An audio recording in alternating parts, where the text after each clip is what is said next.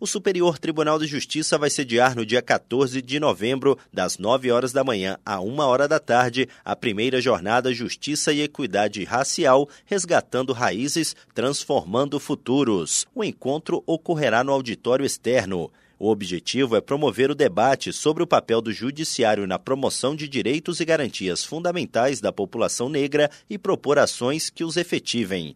Para participar, basta se inscrever no site do STJ e escolher a modalidade online ou presencial. Do Superior Tribunal de Justiça, Tiago Gomide.